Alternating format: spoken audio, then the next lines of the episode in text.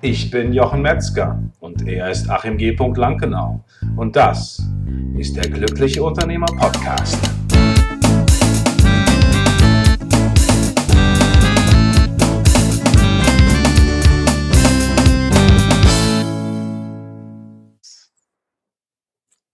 Herzlich willkommen zu einer neuen Folge von der Glückliche Unternehmer Podcast.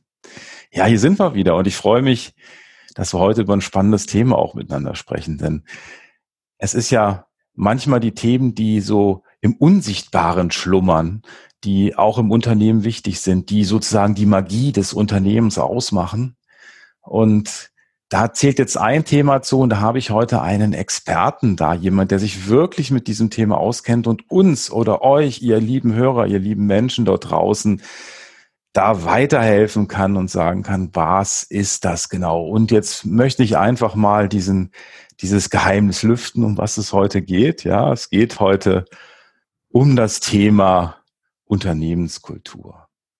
Und ich freue mich total, dass wir einen Experten dafür haben. Er ist nicht nur Experte für das ne-, Thema Unternehmen, Unternehmenskultur, er ist auch Autor und ich freue mich, dass er heute hier ist, dass er die Zeit gefunden hat. Herzlich willkommen, Christian Konrad. Ich freue mich, dass du hier bist. Ja, hallo. Äh, danke, Jochen, dass ich hier sein darf. Freut mich sehr, dass ich im glücklichen Unternehmer-Podcast. Ja, genau. Hier ist der Name. Mein Titel hat mich sozusagen auch in, aus aus dem Grund, äh, ich weiß gar nicht, wer von uns auch darauf gekommen ist, wen anzusprechen, aber ja. ich glaube, das kam von, von meiner Seite, glaube ich, und ähm, äh, weil ich das einfach spannend fand. Ich wollte wissen, was sich dahinter verbirgt, hinter dem glücklichen Unternehmer. Ja, genau, genau. Ja, heute bist du ja sozusagen im Mittelpunkt. Das heißt, die Hörer wissen es. Wir werden vielleicht auch noch mal im, am Rande drüber sprechen. Ähm, mich interessiert natürlich jetzt, Christian, ähm, wir beide sind ja schon ein paar Jahre auf diesem Planeten. Und äh, wie ist das bei dir? Wie, wie kommt man dazu, sich mit Unternehmenskultur zu beschäftigen? Ist das was, wo du schon mit fünf Jahren auf senkrecht im Bett oder senkrecht abends dann im Bett standest und sagtest, Leute, ich weiß jetzt, was ich werden will. Ich will Experte für Unternehmenskultur werden. War das so oder vielleicht doch ein bisschen anders? Also meine Tochter, die ist jetzt 18 und die hatte, die hatte tatsächlich mit sieben schon den Berufswunsch Ärztin und die will das jetzt auch immer noch werden. Ähm, ich wusste zu dem Zeitpunkt, äh, wo ich die Schule verlassen hat, überhaupt nicht, was ich werden wollte. Ich wusste es auch noch ein paar Jahre später nicht. Und ich wusste es auch zu dem Zeitpunkt nicht, wo ich das erste Mal mit dem Thema Unternehmenskultur in Berührung kam. Das war zum Ende meines Volkswirtschaftsstudiums an der Universität Mannheim. Ich lief mhm. durch das große Schloss, ähm, wo die Uni drin ist, und sah einen Aushang auf dem stand Unternehmenskultur, Marketingstrategie zum Unternehmenserfolg, Fragezeichen. Der Aushang war von der Studentenorganisation MTP mhm. und man konnte einen Aufsatz schreiben über dieses Thema und konnte ein Praktikum gewinnen. Also es war der Aushang für einen Wettbewerb. Ja. okay. Und ich habe gedacht, irgendwie, das klingt spannend, obwohl ich keine Ahnung hatte. Also ich hatte wirklich keine Ahnung. Ich habe auch nicht BWL, sondern ich habe VWL studiert, ne, was ja noch so ein bisschen theoretischer und abgehobener ist als die BWL, Betriebswirtschaftslehre. Aber ich dachte, mh, hm, irgendwie habe ich ein Interesse an Marketing, aber ich habe keine, ich hatte irgendwie aus taktischen, strategischen Gründen habe ich einfach keine einzige Vorlesung Marketing gehört. Und dann habe ich gedacht, kann ja zwei Fliegen mit einer Klappe schlagen, kann ich mich mit Marketing beschäftigen okay. und, und so weiter. Und außerdem hat mich der zweite Preis hat mich total geflasht. Das war nämlich ein Praktikum bei der Lufthansa in New York. Ah. Marketing der Lufthansa in New York. Ne? Okay. Da habe ich gedacht, das Ding möchte ich gewinnen. Also habe ich mich an die Arbeit gemacht, habe also mich eingelesen. Damals hat man halt dann noch in die, ist man noch in die Bibliothek gegangen und hat dann in Katalogen gewühlt und so geguckt, dass man da Literatur findet. Ich habe auch ein bisschen Empirie gemacht. Ähm, also, was also Empirie, was heißt das? Empirie, was, was Also empirisch heißt, dass ich halt selber Forschung gemacht habe. Also hm. ich habe ganz konkret, ich habe einfach angerufen bei okay, ja. ich habe bei, bei Firmen angerufen ähm, und mich und mich also durchgefragt, Unternehmenskultur, was ist das bei euch? Ne? Und hatte ein paar interessante Gespräche. Ja, was soll ich sagen? Lange Rede, kurzer Sinn. Ich habe das Praktikum gewonnen. Ne? Ähm, also ich habe den Preis gewonnen mit meiner Arbeit. Und das war dann der Start in meine berufliche Karri Karriere, weil ich das als Türöffner genutzt habe, um als Volkswirt ohne Marketing Marketingjobs zu bewerben und habe dann bin ja. darüber ähm, in eine ganze Reihe von Gesprächen reingekommen und bin dann bei Unilever gelandet, habe dort Absatz-Trainee-Programm gemacht. Ganz äh, klassische Marketingkarriere bin ich dann gegangen und habe elf Jahre in großen Unternehmen und habe da, habe drei verschiedene Unternehmenskulturen live kennengelernt. Mhm. Also ich habe das von innen dann erlebt, habe da drin gearbeitet, habe da meine Karriere gemacht, ähm, bin Führungskraft geworden, habe also auch die verschiedenen Hierarchiestufen dann äh, erlebt und durchschritten bis dann zum Marketingdirektor und ähm, habe dann gesagt, ich möchte jetzt das Ganze mal selber ausprobieren. Gab's da, gab's da so ein, so, ein, so ein Schlüsselerlebnis, dass du gesagt hast, ich will das jetzt selber ausprobieren? Ähm, ist da was Gesundheitliches vorgefallen oder hast du, warst du an einem Ort und dachtest, jetzt will ich mal was anderes machen? Wie ist das bei dir passiert? Gab es da so ein Das hat sich, also es war irgendwie eine fixe Idee und die habe ich fünf Jahre mit mir rumgetragen. Ähm, bei mir in meiner Familie gibt es niemanden, der, der irgendwie selbstständig war, also in meiner näheren Familie. Und ich habe gedacht, ich möchte mich auch mal selbstständig machen, ich möchte ein eigenes Unternehmen gründen. Mhm. Und weil das halt so ein großer Schritt war und weil das jetzt nicht unbedingt bei mir in den Genen war, ne, das macht ja einen Unterschied. Ich weiß, dass es einen Unterschied macht. Wenn man in einer Unternehmerfamilie groß wird, ist ein völlig anderes Ding. Da ist das irgendwie selbstverständlich bei vielen. Oder aber ist es total abschreckend. Es gibt's auch. Ne? ja. also, nein, der war nie da und so, nein, das will ich nicht. Nein. genau. Man hat eine andere, aber ich habe da fünf Jahre darauf rumgedacht und dann irgendwann 2003 habe ich dann entschieden, Ende 2003, Anfang 2004, ich mache das jetzt und ähm, habe mich dann selbstständig gemacht. Erstmal war es mir noch so gar nicht klar. Erstmal habe ich so ein bisschen rumge, rumgeeiert, ganz ehrlich. Ne? So und dann habe ich irgendwie nach einem halben Jahr habe ich dann gesagt, okay, das hier will ich machen. Ich will, ähm, hatte ein Vorbild, ein Freund aus aus England und der hatte eine Beratung schon eine ganze Zeit früher ähm, zum Thema Nachhaltigkeit und gesellschaftliche Verantwortung von Unternehmen. Aber damals war das noch ein ganz neues Thema. Da gab es mhm. noch nicht viel. Und habe dann gesagt, das möchte ich auch machen. Und habe eine, eine, eine Beratung gegründet und dann zehn Jahre lang aufgebaut. Kein Riesending, ne? wir hatten in der Spitze mal zehn Mitarbeiter, aber halt ein kleines Unternehmen gegründet, habe halt eben dann auch die Erfahrung gemacht, dass es auch nicht so einfach ist, eine eigene Unternehmenskultur äh, zu entwickeln. Und was es heißt, ein Team zu entwickeln, was es heißt, ja, seine eigenen, seine eigenen Werte dann umzusetzen. Und insofern hm. bin ich, hm. denke ich mal, durch diese, durch diese diversen Erfahrungen bin ich schon jemand, der eher praktisch auf das Thema Unternehmenskultur scha äh, schaut. Also ich bin kein Akademiker, auch wenn ich das erst den ersten Aushang einer Uni gesehen habe, mhm. ähm, sondern ich bin schon jemanden, der da aus der Praxis kommt. Und was waren so in deinem eigenen Unternehmen so die größten Herausforderungen, was Unternehmenskultur betrifft? Wie, wie, wie ist das? Oder ich gehe mal einen Schritt zurück, ne? Also Unternehmenskultur ist ja oft so ein Gefühl, ne? Also das ist halt, äh, also ich merke das halt, ich bin auch sehr viel in Unternehmen und dann, das finde ich immer total spannend, ne? Wie sind die Leute miteinander zum Beispiel? Ne? Das ist ja so ein großes mhm. Thema. Sind die wohlwollend miteinander oder sind die, mhm. sind die gegeneinander, ne? Oder es gibt gibt's ja auch äh, ähm, eben die Frage, sind die eher beschuldigend oder unterstützend? Wie geht man mit Fehlern um? Ne? So, so Sachen, ja, so. Und da spielt natürlich die, gibt's natürlich immer eine Leitfigur. Ne? Das ist natürlich immer eine Person, zu der man aufguckt. Ist manchmal der Chef, es kann auch jemand anders sein. Wie ist das? Was waren da bei dir die größten Herausforderungen im, im eigenen Unternehmen? Also eine der größten Herausforderungen war, dass wir halt Dinge damals schon gemacht haben. Also mh, hm, schon so 2010, 11, die heute ganz viel, über die heute ganz viel geredet haben. Wir haben nämlich virtuelles Team gehabt. Also ich hatte, ich hatte ähm, zwei meiner Kernmitarbeiter, die halt Seniorberater waren, ähm, die wollten gerne an ihrem, die wollten gerne nicht in Bremen sein, sondern woanders. Ne? Also sie haben einfach so gesagt, geht das denn? Und den einen haben wir damit auch eigentlich akquiriert, sage ich mal. Ne? Der eine war, hat in Bremen angefangen, wo ich jetzt, wo ich damals war und wo ich immer noch bin, hat dann aber gesagt, ja, meine Freundin ist in Hamburg und ich würde gerne nach Hamburg ziehen. Und dann haben wir gesagt, okay, dann warum auch nicht? Ne? Also ich gehöre nicht zu den Leuten, die irgendjemanden kontrollieren wollen. Und ich möchte auch nicht mit Leuten arbeiten, die das darauf absehen, dass sie kontrolliert werden. Schon ein Punkt der Unternehmenskultur, ne? Auch tatsächlich. Ja, ich möchte nicht im Kindergarten sein. Ne? Das mhm. ist ein ganz wichtiger Punkt. Ich arbeite eigentlich nur mit selbstständigen Menschen. ja, Selbstverantwortlichen, also ne? So ja, genau, genau. Und das war aber dann eben doch eine ziemliche Herausforderung, das dann auch das Loslassen tatsächlich zu tun, auf der einen Seite. Und habe ich gemerkt, dass unterschiedliche Menschen unterschiedlich damit umgehen.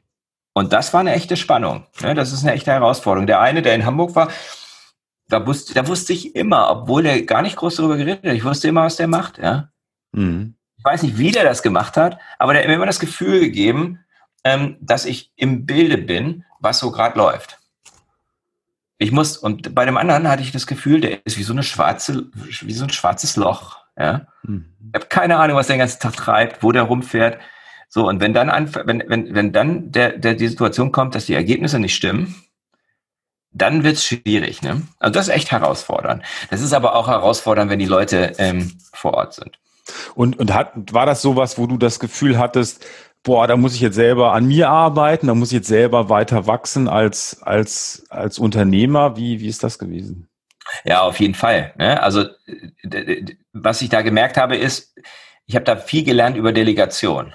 Eine mhm. Delegation ist, der eine, ist, ist einerseits natürlich, hat es was mit Loslassen zu tun, mhm. aber wie viel du loslässt, hat sehr viel auch mit deinem Gegenüber zu tun. Also mhm. hängt, im Grunde hängt es sehr stark davon ab, wie eigenverantwortlich diese Person auch ist.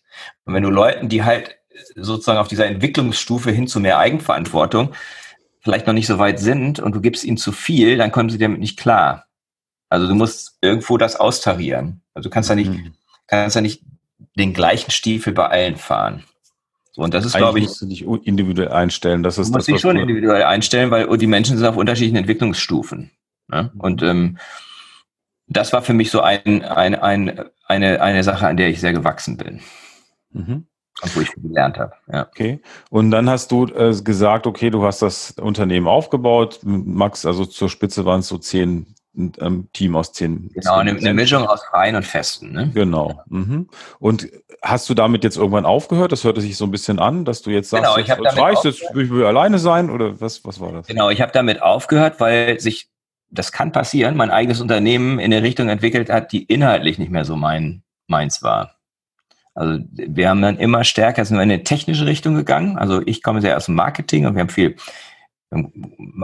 große ähm, Nachhaltigkeitsstrategien. Wir haben unter anderem zum Beispiel die Nachhaltigkeitsstrategie für die Rewe-Gruppe entwickelt, 2008. Okay. Da bin ich immer noch stolz drauf. Und für Chibo mhm. haben wir eine große mhm. Strategie entwickelt und dann haben wir viel mit Kommunikation gemacht, weil das ja meine, mein Thema war. Ne? Also und mein Partner, den ich damals hatte, der hat stär sich stärker auf den technischen Bereich verlegt. Also wir haben dann angefangen, Ökobilanzierungen zu machen für Produkte. Und das ist ein super spannendes Thema, aber überhaupt nicht mein Thema. Und das Thema hat sich auch stärker entwickelt, weil da auch eine größere Nachfrage war und die Leute, die wir dann eingestellt haben, waren auch eher in dem Bereich. Ich gedacht, nee, so das ist eigentlich nicht so nicht so 100 Prozent meins. Und parallel dazu habe ich angefangen und immer mehr auch Coaching und Teamentwicklung zu machen. Und wie kam das? Kamen dann, kamen dann Firmen auf dich zu, die gesagt haben, kannst du, kannst du bei uns Coaching machen oder wie, wie war das bei dir? Ist das, oder nee, das war ein bisschen, das war ein bisschen anders. Also ich habe das, ich habe festgestellt, dass ich, es gibt ein Buch in meinem Leben, was mich sehr geprägt hat, und das ist, sind die sieben Wege zur Effektivität von Stephen Covey. Ja. Nichts okay. wissend, also du kennst es. Ja. ja. Jeder Amerikaner kennt das. Ne? Die haben ja. irgendwie 35 Millionen verkaufte Auflage für ein Businessbuch, also schon echt eine Menge. Krass. Und ich habe das schon 95 kennengelernt. Ich, meine eine Kollegin von Unilever, als ich dann zu Kellogg's gewechselt bin, hat die mir das in die Hand gedrückt. Und das hat mich total gepackt. Und das hat mich immer wieder gepackt. Also als ich bei Kellogg's war, da war die HR-Frau, ähm, meine HR-Business-Partnerin, hat dann gesagt, Mensch, ähm, kannst du nicht mal, du redest halt die ganze Zeit von, willst nicht mal einen Workshop machen. Also die internen Workshop gemacht, obwohl ich keine Ahnung von Workshops hatte ähm, dazu. Und irgendwann hat mir mal jemand gesagt, du, du redest da immer davon, das kannst du doch auch bestimmt beruflich machen. Und dann habe ich gedacht, ja, bin ich ins Internet gegangen, habe geguckt, gibt es da auch was in Deutschland, habe gefunden, ja, Lizenznehmer für, für Franklin Covey in Deutschland und so heißt die Firma, die das, die das vertreibt. Und da habe ich angerufen und schwuppdiwupp war ich in der Trainerausbildung. Das habe ich aber so nebenbei gemacht. Ne? Das war so eher so ein, ich habe dann auch angefangen als Trainer zu arbeiten und habe das aber so auf einer kleinen Flamme gemacht. Und kamen dann die Aufträge von denen oder hast du selber akquiriert? Von denen mhm. schwerpunktmäßig. Die kamen schwerpunktmäßig von denen. Das heißt, ich musste da nicht viel mit der Akquise zu tun, sondern habe einfach, bin einfach mal durch die Gegend gefahren und habe da hier und dort Trainings gemacht.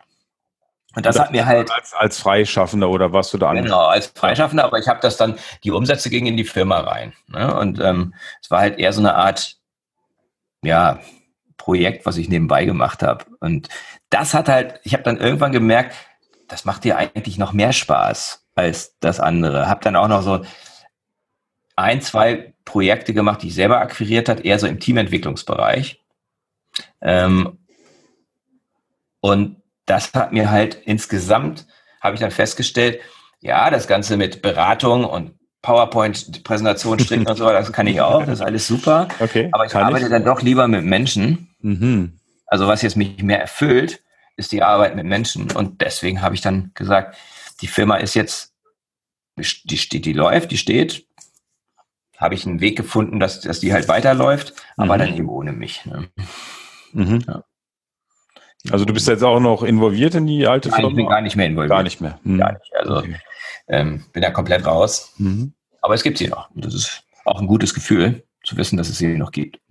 Ja, spannend, ne? weil da wirklich dann wieder so diese Wendungen sind. Und was, was ich interessant finde, ist auch wirklich, dass man noch nicht weiß, was die Wendung ist. Also man macht irgendwas und man weiß noch nicht, was ist die Konsequenz. Und das finde ich so interessant.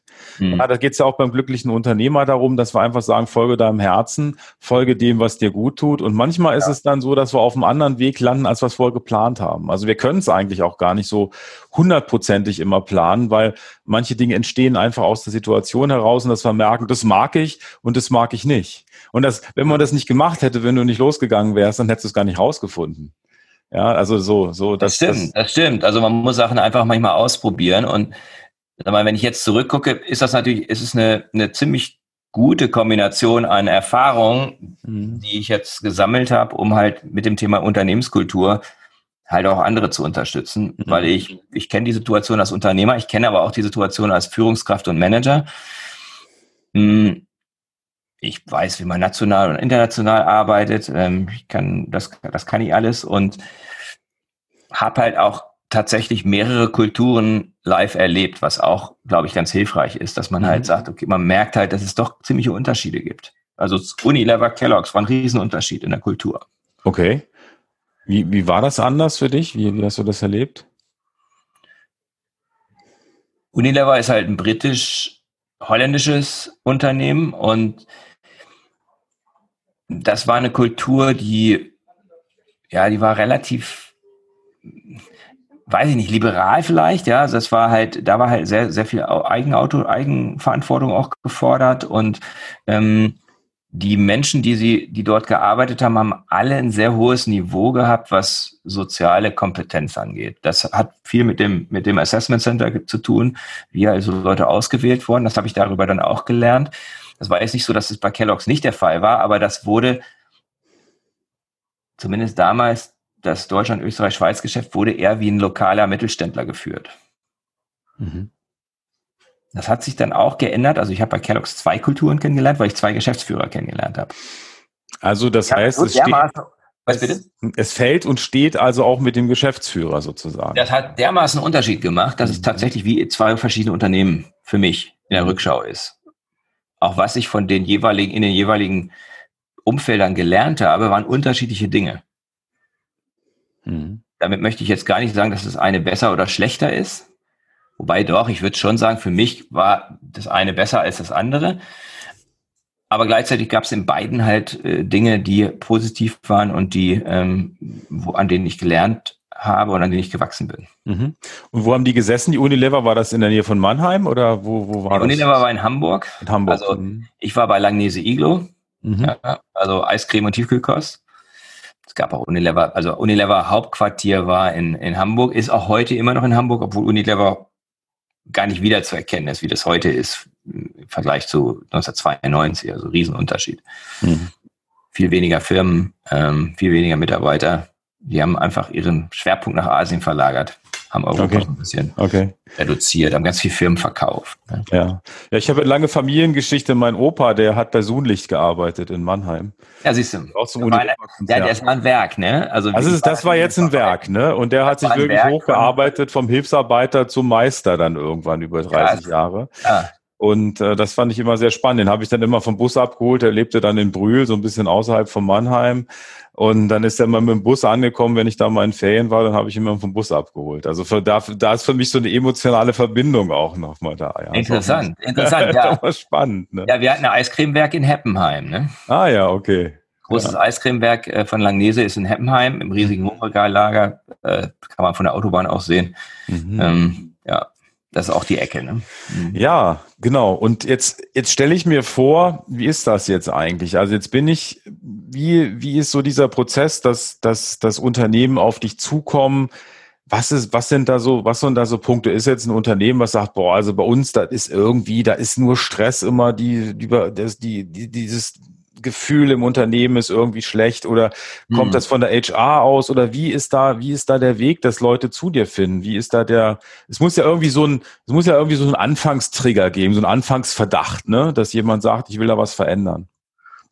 Also es gibt ja unterschiedliche Zugänge. Ne? Es gibt, es gibt ähm, den Zugang, dass jetzt ein Unternehmer oder ein Geschäftsführer sagt, ich möchte da was ändern.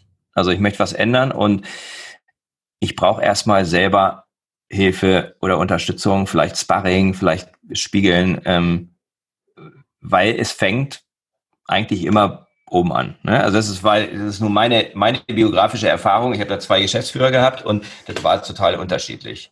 Das heißt, wenn ich sozusagen ein Entscheider bin in so einem Unternehmen und es kann auch ein Bereichsleiter, der der der der Endverantwortung hat in, einem, in einer großen Organisation sein, dann hat er viel Gestaltungsmöglichkeiten und kann durch, durch die Art, wie er das Ganze führt, ähm, kann er sehr großen Einfluss nehmen darauf, auf die Kultur. Ja, die Kultur definiere ich immer als, de, als, als die Summe aller Einstellungen, Verhaltensweisen und Kommunikation mhm. in der Organisation.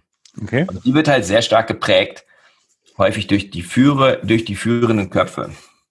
Mhm. So, das ist der eine Zugang.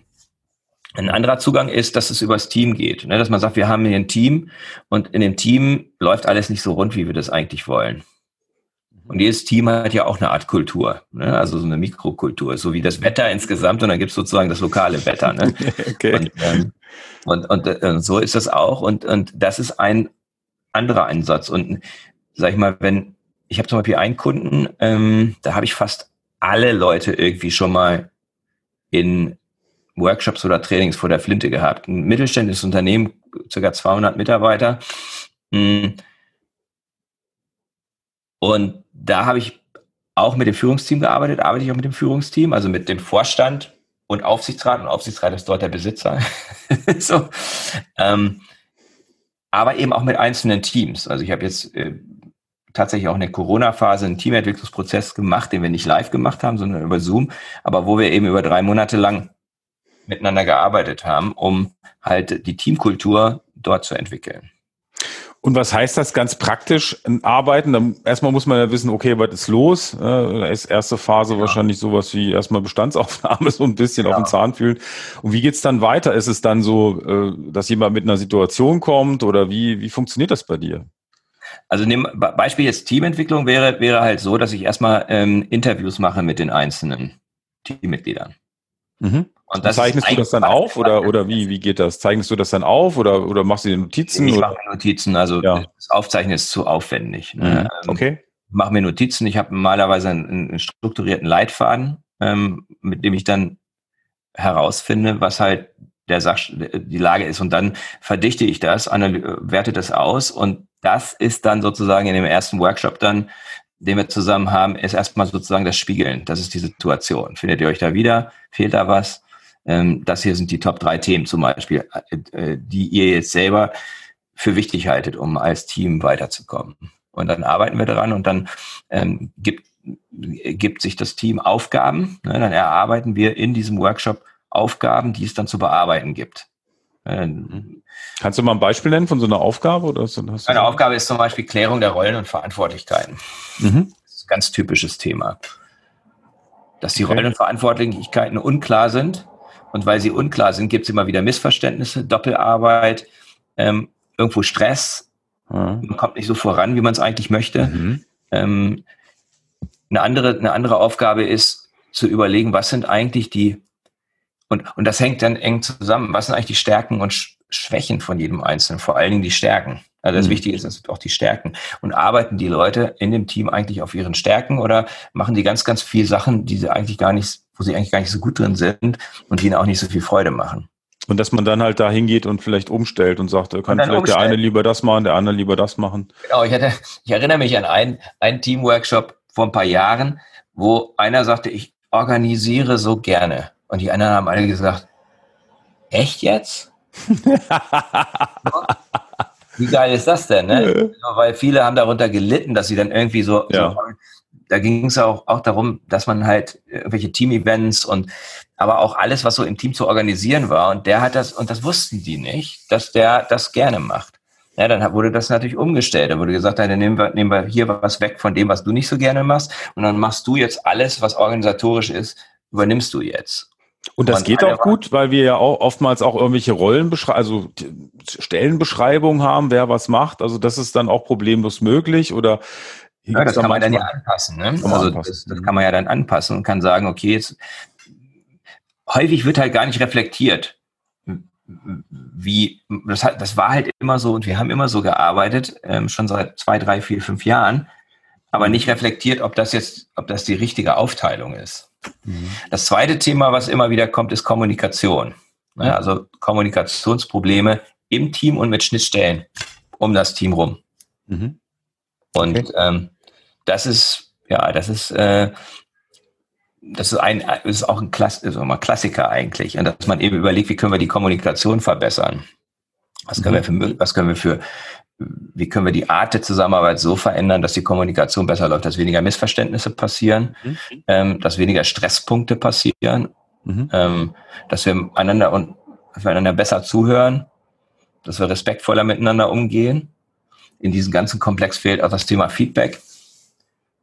Und, und wie gehst du dann ran? Priorisierst du dann auch und sagst eigentlich, hier ist jetzt eigentlich erstmal der Hauptknackpunkt und dann lass uns erstmal daran arbeiten und dann so ein bisschen nach Pareto oder wie äh, Ja, auf jeden Fall. Also sagen, was sind die wichtigsten Dinge? Ähm, das und, und dann erstmal an den wichtigsten Dingen arbeiten. Mhm. Und, und bei Kommunikation, wie, wie kann man, wie kann man Kommunikation verändern? Also wenn, wenn wir uns jetzt ständig missverstehen, wir beide, ja, wir würden jetzt irgendwie im Team arbeiten, ständig missverstehen. Ich renn, renn mit einer Flappe nach Hause, sag meiner Frau, du, also mit dem Christian heute war wieder, also der hat, der, der versteht überhaupt nichts. Und du rennst auch nach Hause und sagst, sagst genau das Gleiche. Ne? Wahrscheinlich, ja. ja. Wie geht man damit um? Was, was, wie, wie arbeitest du dann mit dem, mit den Leuten darüber, wenn du das feststellst? Ja, dann machen wir erstmal eine kleine Session dazu, wie Kommunikation funktioniert. also das, da, da gibt es dann klein, da würde ich dann auch immer sagen, dann gibt es einen kleinen Input. Ähm, wie funktioniert Kommunikation? Und Kommunikation, die Ausgangslage ist immer das Missverständnis. Mhm. Wenn man das akzeptiert, dass zwischen zwei Menschen, dass sich die Menschen untereinander nicht verstehen, generell erstmal sowieso nicht. Generell eigentlich. Ne? Ich mag das immer, mit, wenn ich mich mit meiner Frau unterhalte, eigentlich, äh, dann, dann, dann fragt man sich dann, sage ich jetzt mal ganz praktisch, dann sagt sie irgendwas und dann denkst du, was meint sie denn jetzt eigentlich? Ja. so, da kommst du, ich erzähle irgendwas, kommt irgendein Satz und denke, das hat jetzt eigentlich mit dem, was wir jetzt gesagt haben, gar nichts zu tun, aber für sie ist da irgendwie ein Zusammenhang. Aber was ist der Zusammenhang? Dann frage ich nochmal nach.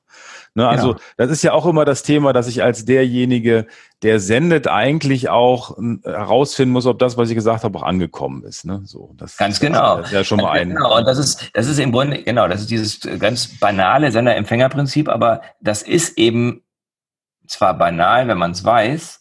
Das ist das eine. Wenn man es als einem klar ist, ist es erstmal gar nicht schwierig. Aber wir sind es nicht gewöhnt. Also wir sind es nicht gewöhnt zuzuhören. Wie viele Leute sagen nicht einfach, wenn du ihnen was erklärst, ja, habe ich verstanden.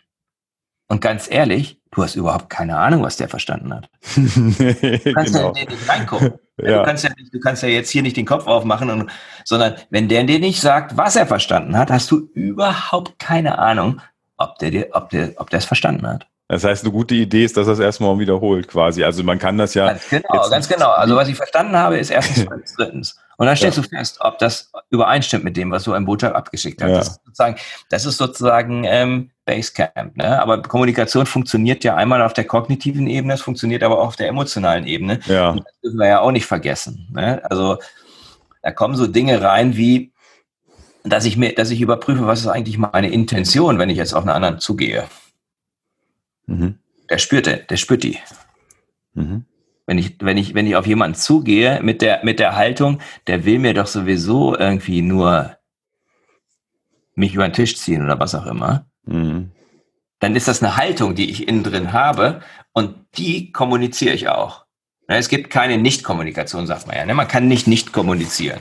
Also kommunizierst du auch diese Intention. Ja. Ja, oder ein klassisches Beispiel ist, dass man jemand halt wahrscheinlich auch da hält. Ne? Man hat den, wir haben, ich habe jetzt so einen neuen Satz erfunden, äh, tatsächlich zu Hause, ähm, weil es gibt ja oft dieses, ja, ich kenne dich ja.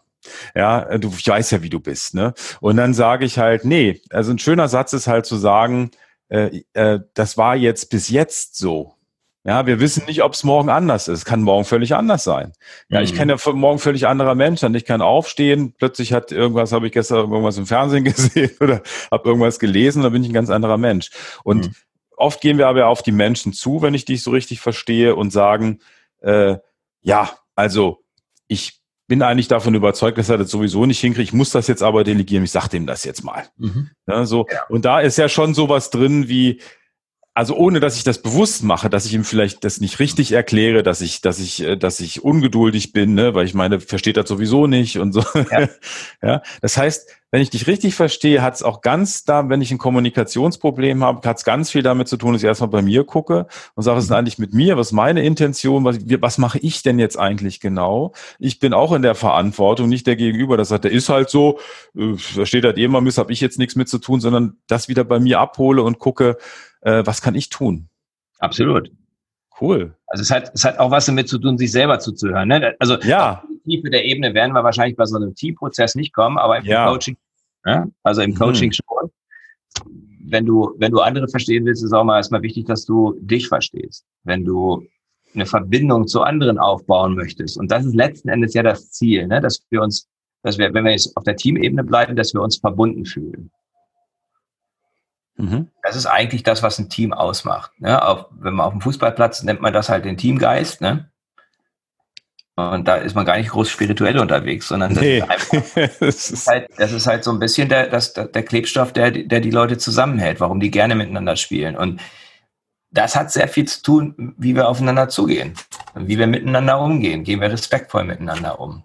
Nehmen wir nichts für selbstverständlich? Geben wir uns einfach, einfach auch mal gegenseitig ein positives Feedback, ermutigen wir einander.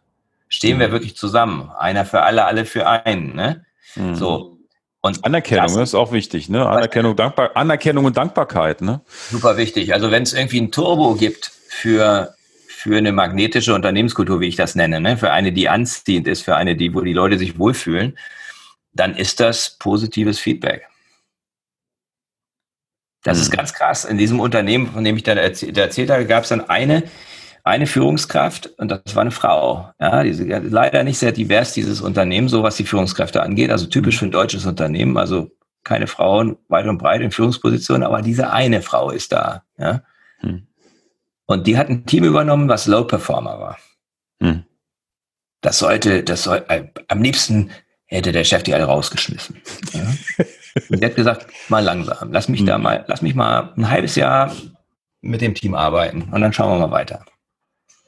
Ja, und dann hat die, hat die halt, ähm, dass sie nennt das positive Bestärkung, ja, hat die das eingeführt. Jeden Tag mindestens drei Dinge bemerken und ansprechen, die gut laufen. Von ihrer Seite oder überhaupt? Von ihrer Seite. Und ja. sie hat dann, das hat sie erstmal sie gemacht und dann hat sie die anderen ermutigt, das auch zu tun. Das heißt einfach auf die Dinge, die man für selbstverständlich nimmt, auf die hinweisen. Mhm. Genauso konkret, wie man Kritik übt. Ne? Also immer mit Beispiel und konkret und so weiter. Ne? Also kennt das ja vielleicht aus irgendwelchen Workshops für Feedback, ne? dass man halt ja immer mit Ich-Botschaften und, und so weiter und so fort. Beim mhm. positiven Feedback genau die gleichen Regeln anwenden, mhm. damit, es, damit die Leute das auch annehmen können, damit die nicht denken, die will mir jetzt Honig um Bart schmieren oder mhm. der will jetzt, der will jetzt irgendwie, der will mich manipulieren. Mhm. Nee, es geht im Grunde um die Identifikation von Dingen, die gut laufen. Und du hast sozusagen eine, du hast eine wieder, wieder typisch eine Sachebene und eine emotionale Ebene. Die Sachebene ist, Best Practice wird skaliert. Ne? Also, wenn man jetzt für Leute, die jetzt eher so prozessorientiert sind, das führt dazu, dass Best Practice hervorgehoben wird oder Good Practice und dann eben skaliert wird in einem Team. Und das führt natürlich zu einer höheren Schlagkraft, weil die guten Dinge, die werden einfach gepusht. Mhm. So, und auf der anderen Seite emotional, was passiert ist, die Leute fühlen sich wertgeschätzt. Und auf einmal, weil sie sich wertgeschätzt fühlen, sind sie zufriedener, sind sie offener, das Vertrauen steigt. Naja, was soll ich sagen? In dem, nach einem halben Jahr war das Team eines der besten. Und nach drei Jahren war das, war das Team tatsächlich Best Performing Team in der ganzen Organisation. ja, Wahnsinn. Mit Leuten. Mhm. Ja. Das ist also, und, und, und, und dann wurde plötzlich das Senior Management dann aufmerksam und gesagt, oh Mensch, könntest du nicht mal zusammenschreiben, was du da eigentlich gemacht hast? Mhm. Und dann hat er es gemacht. Es gibt immer noch ganz viel Skepsis und so, ne? Eigenartigerweise, weil der Case ist klar, der Fall ist klar. Aber da sieht man wieder, das hat was sehr stark was mit Paradigmen zu tun, ne? Mit Menschenbildern.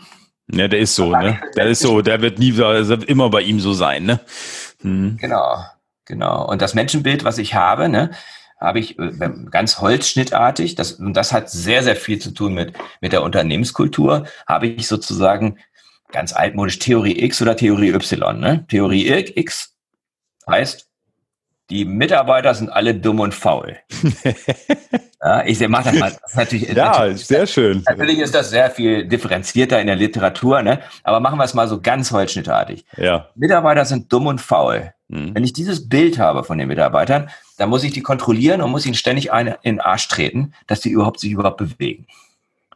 Und wenn ich dieses Bild habe von den Mitarbeitern, dann verhalte ich mich natürlich auch so und produziere eine Reaktion. Die Leute merken das. Ist so, ja, wenn der meint, ne, so, boah, dann soll er mal treten. Dann lassen wir den mal da, ne, so ein bisschen. Na, wenn, dann lassen wir den mal und dann wird er schon genau, sehen, dass das auch genau rauskommt. Was kriegt er für Ergebnisse? Mittelmäßige. Das bestätigt wieder sein Paradigma. Die, die, die, die Menschen sind dumm und faul. Ja. Also es ist eine selbsterfüllende Prophetie dann auch. Ne? Mhm. Und umgekehrt funktioniert es aber genauso. Ne? Theorie Y heißt, die Leute sind alle voller Talente, voller Potenzial und mein Job ist es, das Potenzial zu heben.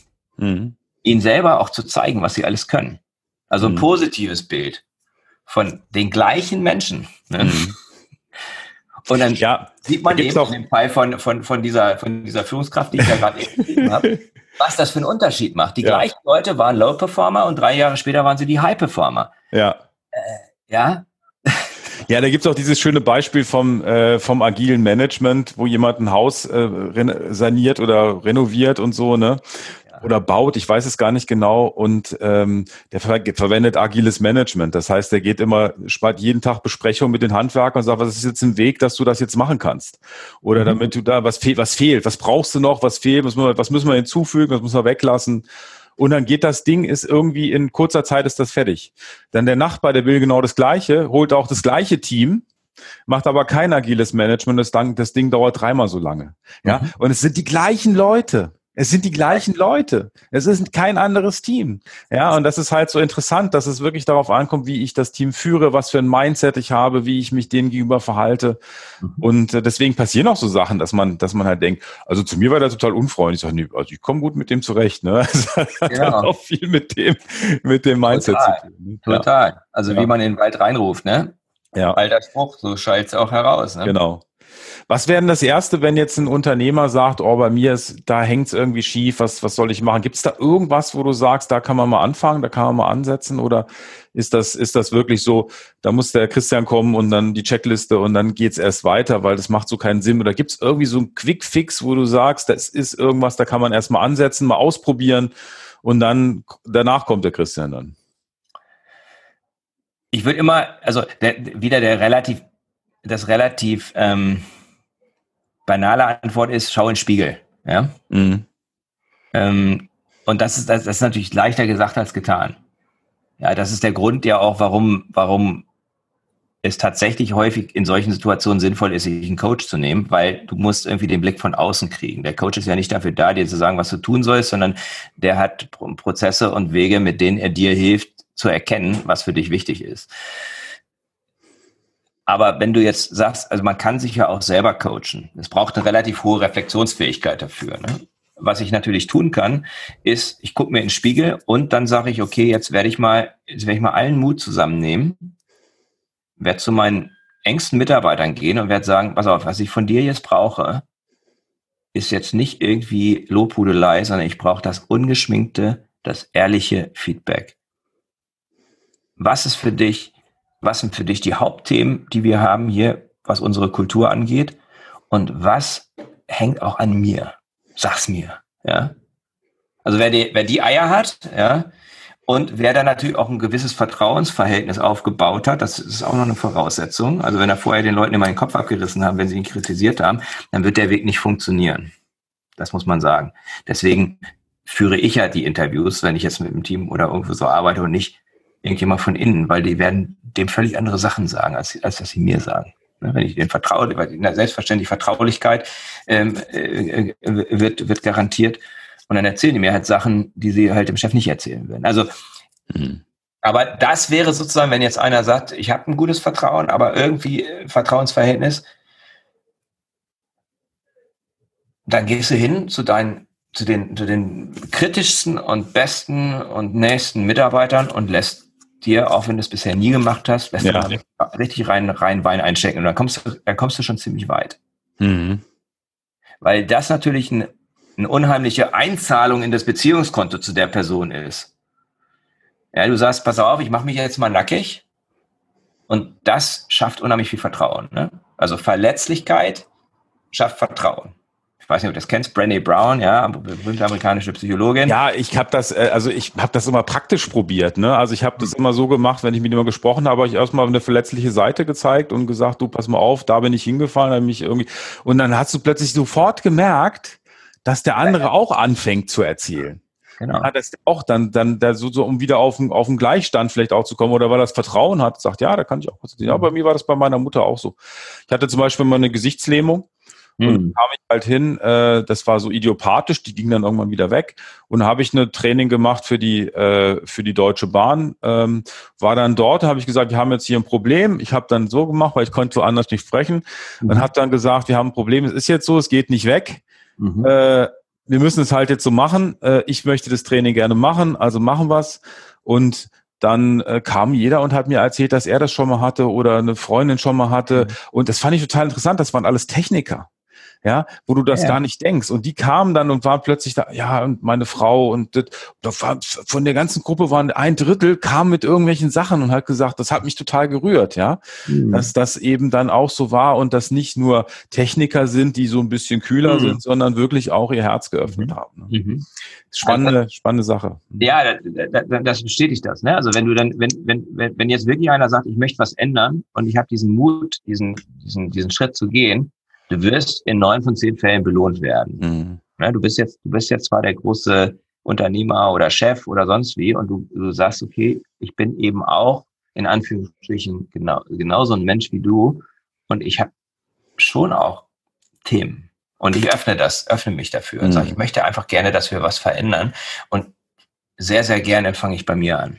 Ja, ich weiß, dass ich nicht alles richtig mache, aber es kann auch sein, dass ich die Sachen einfach nicht sehe und da brauche ich eure Hilfe, damit ihr mir zeigt, wo diese blinden Flecken möglicherweise sind. Ja. Wir haben alle, ne? wir haben alle ja. diese blinden Flecken. Und wenn ich das tue, dann kann es durchaus sein, dass derjenige das sehr, sehr respektvoll dann rüberbringt, mein Gegenüber, weil er dann sagst, und ich würde mir wünschen, dass du das gleiche mit mir machst. Und schwupp bist mm. du da, und dann bist du in echter, echten Positivspirale, ne? weil dann mm. wächst das Vertrauen unheimlich und dann fängt man an, Dinge anzusprechen, um die man sonst immer rumgeschifft ist.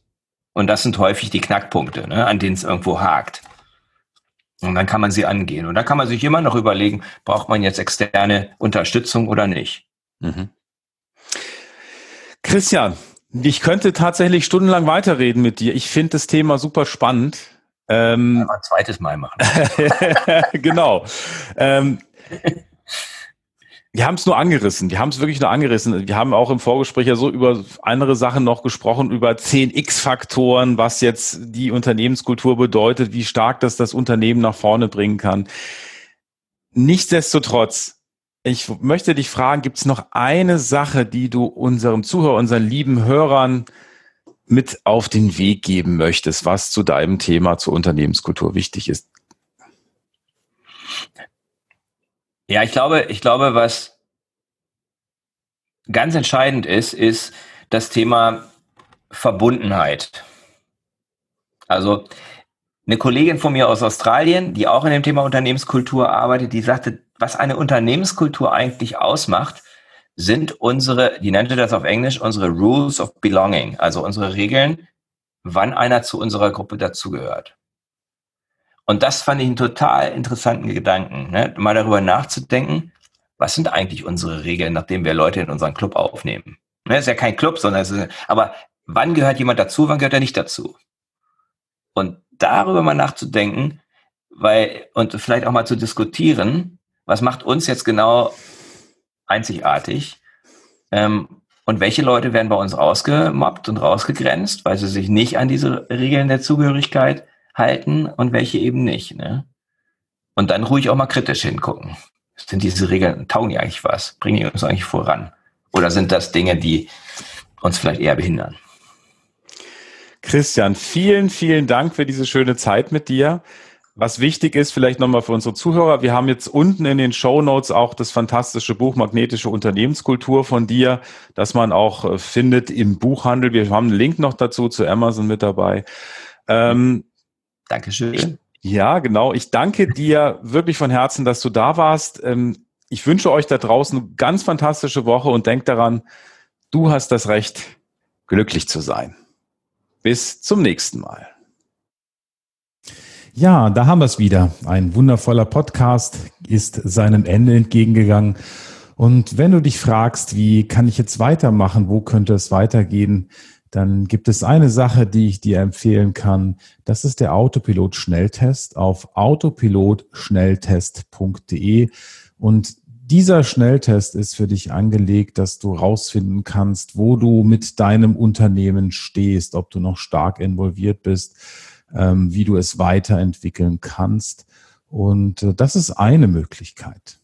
Und die zweite Möglichkeit, die ich empfehle, wenn du jetzt sagst, ein Coaching ist vielleicht nicht das, was ich machen möchte, ich möchte vielleicht eher auch selber erstmal weiterkommen und mich mit anderen Unternehmern austauschen, dann gibt es bei uns diese wundervolle Möglichkeit der Mastermind-Gruppen, der Unternehmer-Mastermind-Gruppen. Und wenn dich das interessiert, dann schreib einfach eine E-Mail an mastermind at der-glückliche-unternehmer.de oder wie Achim sagen würde, mastermind at der-glückliche-unternehmer.de. Ich wünsche dir eine ganz fantastische Woche und wenn du Fragen hast, schreib einfach auch an die gleiche E-Mail, mastermind at der-glückliche-unternehmer.de und wir beantworten jede Frage. Ich bin natürlich neugierig, vor welcher Herausforderung du stehst. Lass es dir gut gehen, bleib entspannt und ich freue mich auf dich in der nächsten Woche.